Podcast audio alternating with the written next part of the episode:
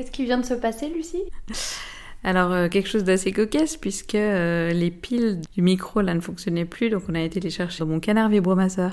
Ça ressemble à un canard de bain. Est-ce que tu peux m'expliquer comment ça fonctionne? Euh, À défaut de flotter sur la surface de l'eau, ben, ça, ça vibre sur les parties intimes de ton choix. Mais tu mets pas la tête à l'intérieur Non, alors personnellement pas. Ensuite, je sais pas, j'imagine que chacun fait preuve de créativité.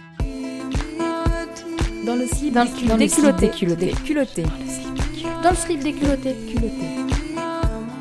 Louise Hénard. Et Mathilde Groisil.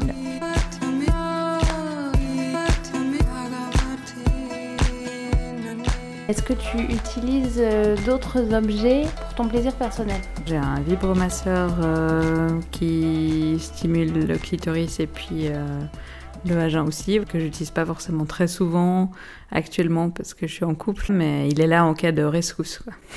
Alors je suis en couple avec une femme hein, depuis quelques mois. Et ta découverte de ton homosexualité, elle date de quand? Bon, j'ai l'impression qu'il y a eu plusieurs phases parce que j'étais assez timide et introvertie et pas forcément euh, passionnée par euh, les relations amoureuses quand j'étais adolescente. Donc je ressentais une, une, envie ou une familiarité d'être avec des femmes, mais j'aurais pas pu vraiment mettre le mot euh, d'homosexuel euh, sur, euh, sur moi, sur mon identité. Je l'ai véritablement intégré, je pense, autour de la vingtaine. Et est-ce qu'en parallèle, avant cette véritable découverte de ton homosexualité, tu avais vécu des histoires d'amour avec des hommes? J'ai flirté ou fricoté, mais ça n'a jamais été très loin. Je ressentais pas d'attirance pour eux. Tu es jamais passé à l'acte avec un homme? Oui, c'est ça. Il y a eu une soirée où je pense qu'il y avait, un garçon qui me regardait, qui avait l'air assez intéressé, moi qui étais sur la fin de mon adolescence, qui, qui peinait à trouver justement des expériences, qui, qui me disait, bon, bah, peut-être que finalement c'est, c'est pas trop mal de vivre ça. C'était assez agréable de, se sentir désiré. Donc voilà, on s'est retrouvés dans une fête d'amis où euh, on s'est enfermé dans la salle de bain, voilà, on s'est embrassé. Au-delà du fait que je trouvais ça, agréable d'être désiré et que j'avais envie de lui donner aussi du plaisir, mais que je pense que mon, mon corps a physiquement, s'est physiquement bloqué. Euh, on n'a rien pu vraiment concrétiser en fait, à part euh, voilà, que moi je l'ai, je l'ai satisfait sexuellement en lui faisant euh, pas une fellation, mais disons des, attouchements, mais que personnellement j'aurais pas pu aller plus loin. Donc euh, ça s'est arrêté là. Une fois que tu acceptes cette homosexualité, qu'est-ce qui se passe? Alors il y a une partie de moi qui était très anxieuse en fait du regard de mes proches qu'elle ait possiblement changé. J'avais très peur en fait de perdre leur amour ou leur euh, voilà que ça change la relation. J'ai commencé graduellement à le dire à une amie, puis une autre. Puis à un moment donné, c'est sorti avec ma maman, mais dans un contexte où la relation était tendue, où on, avait parlé d'un autre sujet un peu sensible, puis tac, ça, ça a explosé. Voilà, donc je pense que je l'ai amenée euh, de manière assez maladroite. Au tout début, elle s'est braquée, elle, elle savait pas très bien comment accueillir ça. Ça a mis un petit moment jusqu'à ce qu'elle le digère, elle l'intègre, parce qu'elle avait beaucoup d'appréhension par rapport à ma vie, donc c'était pas foncièrement qu'elle me elle m'a pas du tout rejeté hein. c'est pas foncièrement qu'elle se disait tiens je reconnais plus du tout ma fille mais c'est qu'elle elle l'a vécu dans la projection que ma vie allait être parsemée d'obstacles en fait. Et puis au fur et à mesure ça s'est décanté on a pu en parler tranquillement elle a vu que finalement j'étais pas discriminée rejetée etc que je continuais ma vie que ça allait bien. On est belle on est fière on est lesbienne. Oui je suis lesbienne. Gwyn Goudou. Voilà J'aime les filles. Et euh, je suis hyper fière. Et vous pouvez pas savoir comme je suis heureuse que vous, que vous soyez au courant. Qui veut des gnocchis Vraiment personne? Mon père, avec qui je pensais que ça se passerait moins bien parce qu'on n'avait pas forcément une relation très simple, même parfois conflictuelle, euh, ben avec lui, voilà, autour d'un repas au restaurant, à un moment donné, euh, il me disait bon, c'est quand même bizarre t'aies toujours pas de copain, euh, voilà, mais il t'intéresse pas. Puis là, je me suis dit ok, mais il faut que je saute sur cette brèche-là. Je lui ai dit. Et mon père, qui est quelqu'un de très cartésien, bah, du moment qu'on lui explique par A plus B, puis qu'on arrive à répondre à ses questions, pourquoi, comment, bah voilà, il l'a intégré. Qu'est-ce qu'on répond au pourquoi? Ouf. C'est une question qui, qui m'énerve beaucoup en fait, parce que c'est comme si, si je disais mais pourquoi vous aimez le sexe opposé. allô Non mais allô quoi Longtemps tu as eu le sentiment de ne pas être désiré. Comment du coup tu as abordé tes premières relations sexuelles? Ma toute première, ça a été un coup d'un soir. Moi, j'avais rêvé un peu du, je sais pas, que ça, serait un début de relation, que ce serait romantique. En fait, ça n'avait rien à voir. C'était une soirée euh, après un festival à Lausanne, et puis il se trouve que j'avais euh, rencontré la fille euh, sur Internet. On avait un peu chatté pendant quelques semaines. Moi, j'étais paniquée jusqu'au trognon. Voilà, elle m'a emmenée chez elle. Et puis bon, il se trouve que je suis tombée sur quelqu'un de bien parce qu'elle a pris le temps. ça s'est bien passé, mais moi, j'étais extrêmement stressée de pas la satisfaire, de pas savoir comment être, s'il fallait que je prenne les devants ou pas, donc j'étais très passive. Ça s'est bien passé. Puis après, en fait, ça a augmenté le désir parce que j'ai envie de renouveler l'expérience, mais c'était un coup d'un soir, donc forcément ça, ça allait pas se reproduire. Et je me suis retrouvée avec ça, avec ce désir euh, un peu fiévreux. Et puis j'avais voilà, j'avais aucune vraiment aucune solution pour euh, pour le faire euh, taire, le, le, calmer. Pourquoi il y avait aucune solution pour le calmer? Il y a toujours la masturbation. Oh, les plaisirs solitaires, perdus dans ma chambrette. J'ai l'art et la manière de t'envoyer en l'air sans la vie de personne sans dépendre de toi. Oh oui, je sais que c'est mal, sale, honteux, mais délicieux. Et si Dieu pleure quand je me paluche, qu'est-ce qu'il fera donc quand je mourrai? En ayant partagé quelque chose quand même d'aussi intime avec quelqu'un, j'avais envie de renouveler l'expérience. Et comment tu les trouves, euh, tes compagnes? Alors la première, euh, je l'ai rencontrée à travers des amis communs à qui j'avais dit d'ailleurs que, que je finirais nonne parce que, de toute évidence, euh, les femmes euh, à Genève euh, bah, vivaient dans une ville souterraine. Ils m'ont dit, bon, bah écoute, au cas où, on a quelqu'un, voilà, qui est disponible, je sais pas si ça va matcher, mais bon, on peut organiser une soirée, et puis voilà, c'est parti comme ça.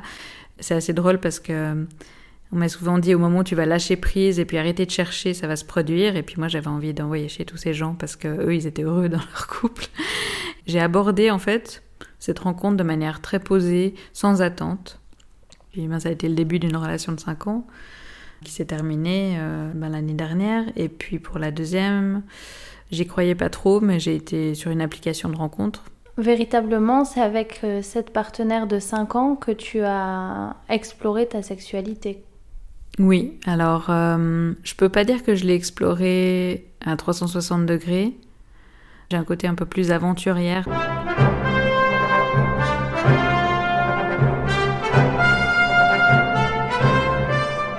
J'avais, envie de vivre euh, plus peut-être de jeux de rôle, de scénarios, de voilà différentes choses. Elle, elle avait un côté un petit peu plus classique, un peu moins entreprenant, voilà, qui fait partie de sa personnalité. Et donc euh, j'ai pas été jusqu'à jusqu'au bout de tout ce que j'aurais aimé, euh, voilà, faire avec elle, mais mais ça m'a permis d'avoir des bases puis d'être en confiance en fait, de créer cette complicité et ce socle de confiance probablement pour la relation que j'ai actuellement en fait. Ta sexualité euh, avec cette partenaire, tu la qualifierais comment?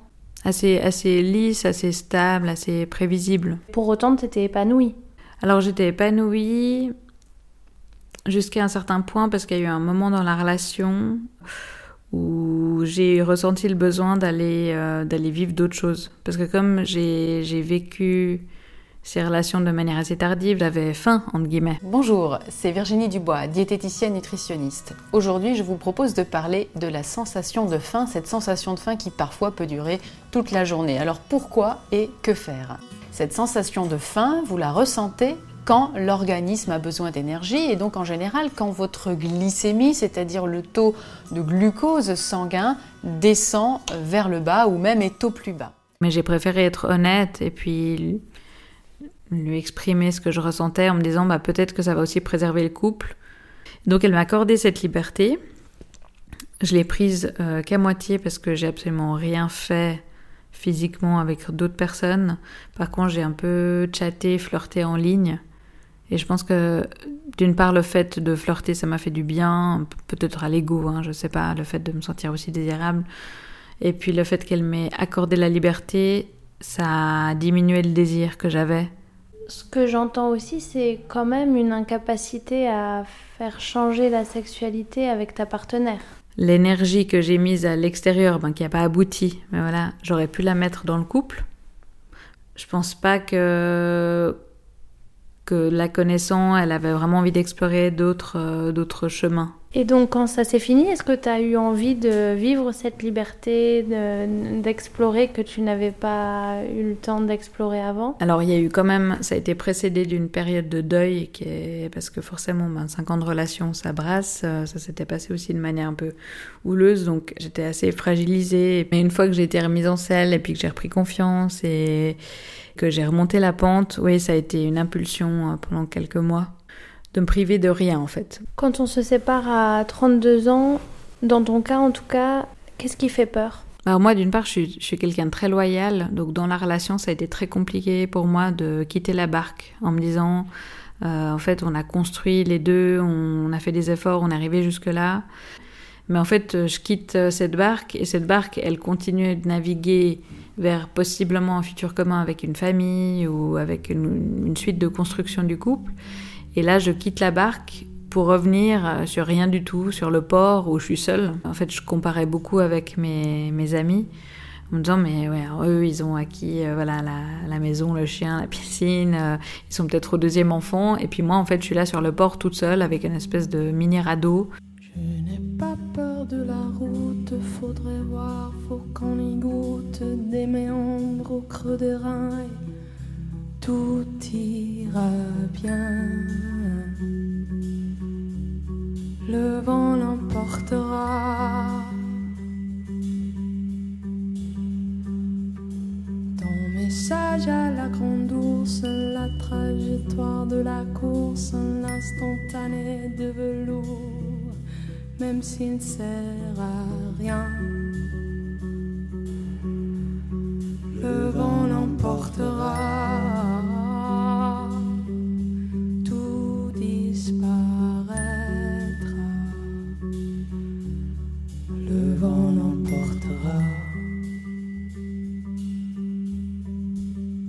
Et là, tu abordes comment cette nouvelle relation? Alors j'ai toujours un côté assez rationnel qui aime contrôler, qui aime bien justement euh, savoir euh, ce que ça va apporter, euh, comment, comment on sera dans le futur.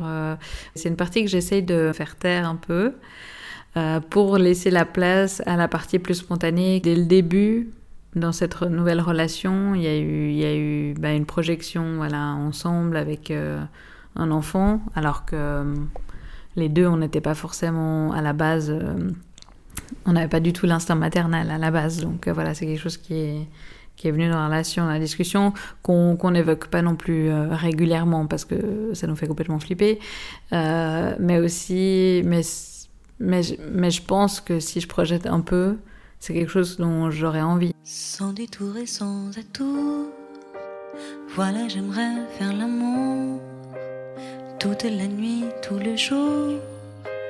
L'amour avec toi, c'est peut-être un peu direct, sans doute un peu incorrect, mais j'aimerais faire l'amour, l'amour avec toi.